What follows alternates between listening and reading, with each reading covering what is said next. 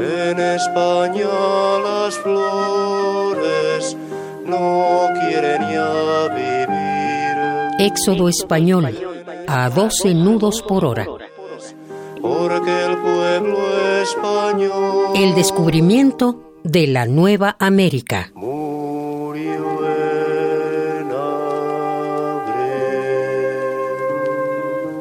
La Segunda República Española se declaró un 14 de abril de 1931. Cinco años después fue condenada al fragor insoportable de la guerra y luego al temible silencio. Fuera, pocas naciones elevaron la voz en su defensa. Dentro, se instauró el terror del silencio. Nadie debería hablar, ni aun en el seno de las familias. La palabra libertad se borró en todas sus acepciones. Callar, no pronunciar, no contar. Angelina Muñiz. Marchemos hijos de la patria, gloriosa Dios anuncie ya.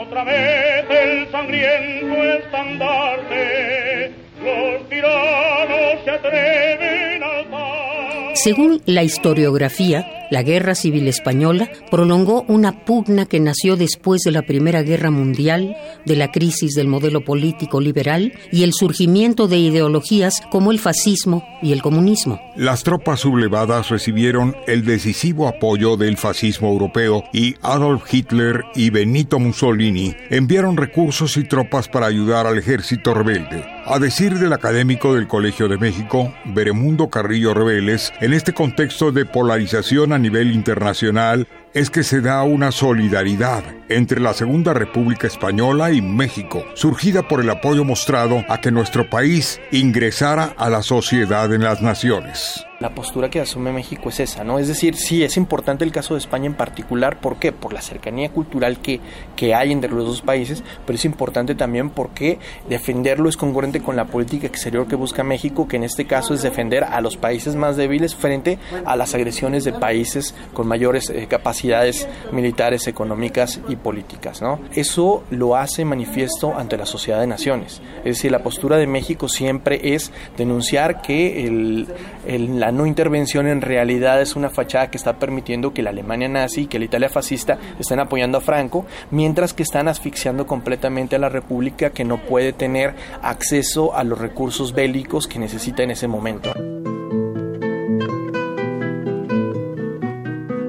La primera reacción oficial mexicana provino del Partido Nacional Revolucionario y no fue sino hasta el primero de septiembre que el gobierno mexicano fijó su postura ante el conflicto.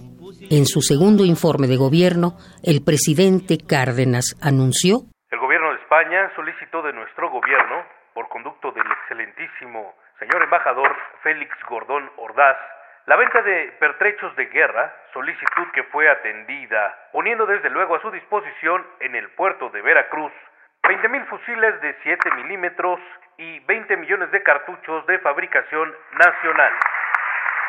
Entonces México lo que trata de hacer por una parte es servir de, de- de pantalla para el envío de armas desde México a, eh, a- España, no porque México fuera un gran productor, sino porque se podían reimportar armas. Estados Unidos luego se da cuenta y lo trata de parar.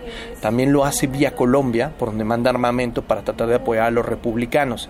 Eso en cuanto a lo que tiene que ver con armamento, pero también hay una preocupación muy fuerte. Encuentra una amplia simpatía en América Latina, sobre todo en Sudamérica, en Argentina, en Uruguay.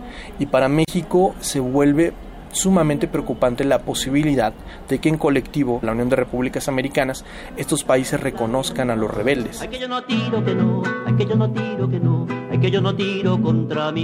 Como diría el profesor de la Facultad de Filosofía y Letras de la UNAM, José Antonio Matesanz, cada paso dado a favor de la República Española condicionó que el siguiente fuera cada vez más arriesgado y que esta política pudiera dar la impresión de una bola de nieve que, rodando, creció a cada momento. Preparan a la lucha en contra de los obreros. Un rayo me parta. ya las flores no los mata el fusil. Éxodo español a 12 nudos por hora. Radio UNAM, experiencia sonora.